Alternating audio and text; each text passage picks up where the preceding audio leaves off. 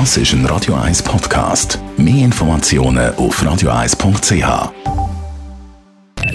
Die Morgenkolumne auf Radio 1. Präsentiert von Autop und Stützliwösch. Wir bieten den Schlieren Zürich-Tüfenbrunnen und am Hauptbahnhof professionelle Innenreinigungen an. Wir freuen uns auf Ihren Besuch. Morgen, Leiter Gerber. Guten Morgen miteinander.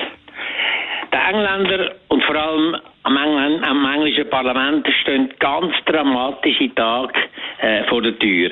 Sie haben das verfolgt. Der Boris Johnson, der wunderbare englische Präsident, der vor drei Promille von der Bevölkerung gewählt worden ist, weil es Verfahren ja stattgefunden hat, nur mit den Tory-Mitgliedern, der will das Parlament einschicken für mehr als einen Monat, damit er ungestört das machen kann, was die Bevölkerung dagegen ist und was das Parlament dagegen ist. Nämlich ein harter Brexit No Deal ohne ein vertragliches äh, Einvernehmen mit der EU, wo die schlimmsten kurzfristigen Schäden könnte mildern.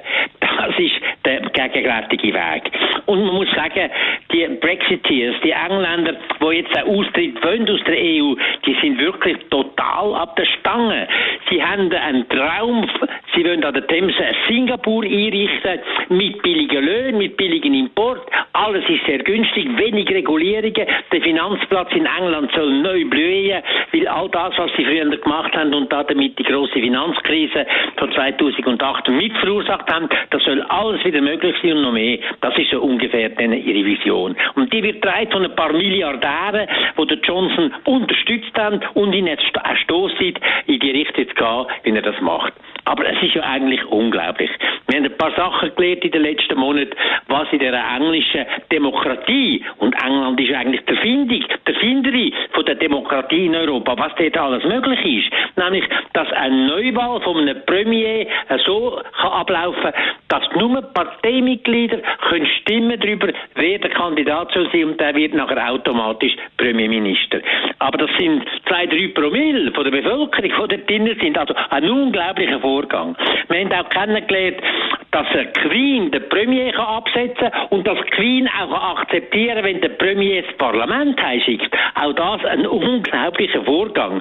Und mir staunt, was die Königin da damit tatsächlich gemacht hat. Man kann verstehen, dass sie Angst hat, sich da reinzunehmen in den grausamen Konflikt zwischen den Brexiteers und denen, die bleiben oder ungeordneten Ausweg haben. Aber so geht es ja nicht. Wenn einer Demokratie demontiert, in England, in dem Mutterland von der Demokratie, wäre eigentlich Queen auffordert, dem Grenzen zu setzen und zu sagen, so geht es nicht. Das hat sie nicht gemacht. Ich bin der Meinung, dass wahrscheinlich das als Könighaus in Zukunft enorm wird belasten.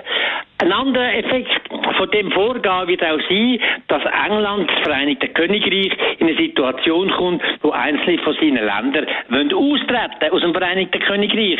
Nur die haben es schon angekündigt, die Schotten haben es auch angekündigt, am Schluss kommt auch noch Wales. Das könnte die Konsequenz sein von dem wirklich dummen Vorgang. Dass Queen zustimmt, dass England Demokratie abschafft, auch wenn es nur anderthalb Monate sind, kann ich nicht verstehen. Die Meinung vom ehemaligen Zürcher Stadtpräsidenten Melmar Ledergerber zum Nachlass auf radio1.ch. Die Morgenkolumne auf Radio 1.